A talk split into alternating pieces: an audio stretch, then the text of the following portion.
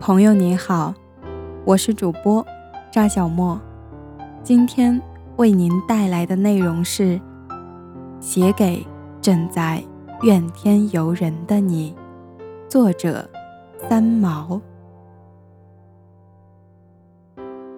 亲爱的朋友，翻阅了将近一整页的书信，却找不出一两封可以公开回信的题材。书信专稿原本应该多彩多姿、各色各样，才叫美丽活泼。可是手边的来信，归类起来却是如此的相同，千篇一律的抱怨和苦痛，好似没有几个人对自己拥有的生活现况感觉欣赏与赞叹，也少有几个人。除了看见自己之外，还看见其他的人和事。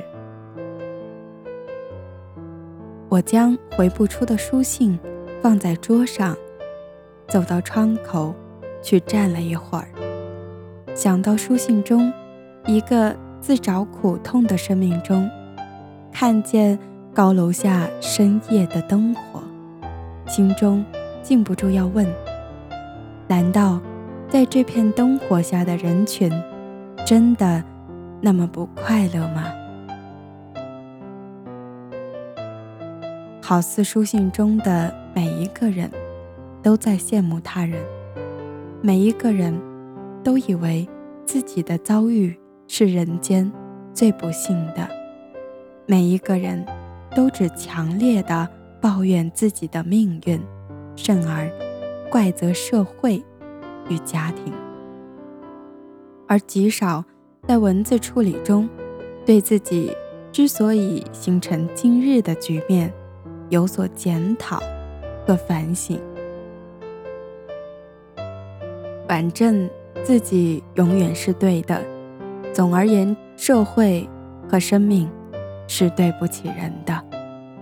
存着这种心态生活的人，是没有法子同行的。这很难，真的很难。要改，也很难。如果自己不改，他人也是没法禁言的。其实，任何一份生命，都有它生长期的创痛与成长的过程。这些过程仿佛是种子，在日后的生活中都会彰显出来。于是，我们的生命便在这许多的历练中越渐成熟。生命的成熟过程，其实避免不了挣扎和伤感，而生命之美，却也是人间世人加以复兴和源泉的。这十分主观，见仁见智。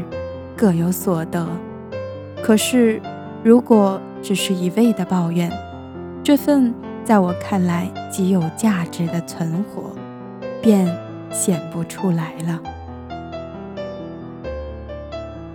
有人问过我，人生最重要的是什么？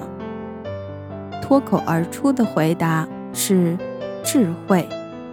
后来想了想，觉得不太周全。难道除了智慧之外，快乐不重要吗？真诚不重要吗？金钱不重要吗？爱不重要吗？自由不重要吗？勇气呢？健康呢？家庭呢？友谊和了解呢？难道这些都不重要？我又告诉自己，这一切其实都已被智慧所涵盖。在智慧的大前提下，其他的东西应该自然而然随之而来的。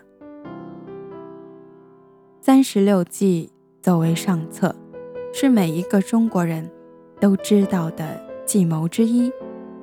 如果我们对目前生命的局面不能满意，而且已经尽力而为了，仍然不成，那么为什么不由这一个局面中跨出来，再去开发一个局面呢？许多人说我不能，这句话没有道理。你能，如果你下决心去做，你能的。问题是，没有决心，就真的不能了。当然，在有计划的开始一个新的局面时，知己知彼却是不可忽视的要素。没有能力去摘月亮的时候，我们便去摘果子吧。不喜欢橘子，可以去摘葡萄；不喜欢葡萄，还可以去种菜呢。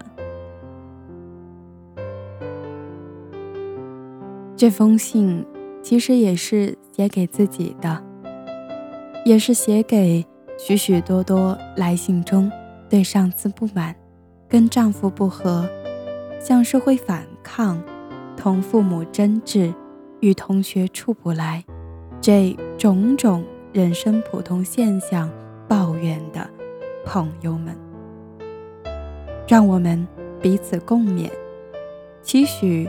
自我的生命接近完美的发现，尽可能减少缺陷的心情，在心灵上脱离一层又一层的束缚，使得生命达到某种程度的自由。而这种自由，不是白白便能得来的。如果我们不提升，或说返璞归真，不痛下决心去调查局面。一切都是枉然。亲爱的朋友，包涵吧，尊重吧，这里面包括了对自己的那一份看重。偶尔抱怨一次人生，可能性是某种情感的宣泄，也无不可。但是习惯性的抱怨而不谋求改变，是。不聪明的人了。西班牙有一句谚语：“如果常常流泪，就不能看见星光。”我很喜欢这句话，所以即使要哭，也只在下午小哭一下。夜间要去看星，是没有时间哭的。再说，我还要去采果子呢。许多来信。在这里做一个总回，同样性质的信便不再另回了。今天的节目就到这里，感谢大家的收听，晚安。收听更多节目，欢迎在微信搜索“沙小莫有话说”，了解内容。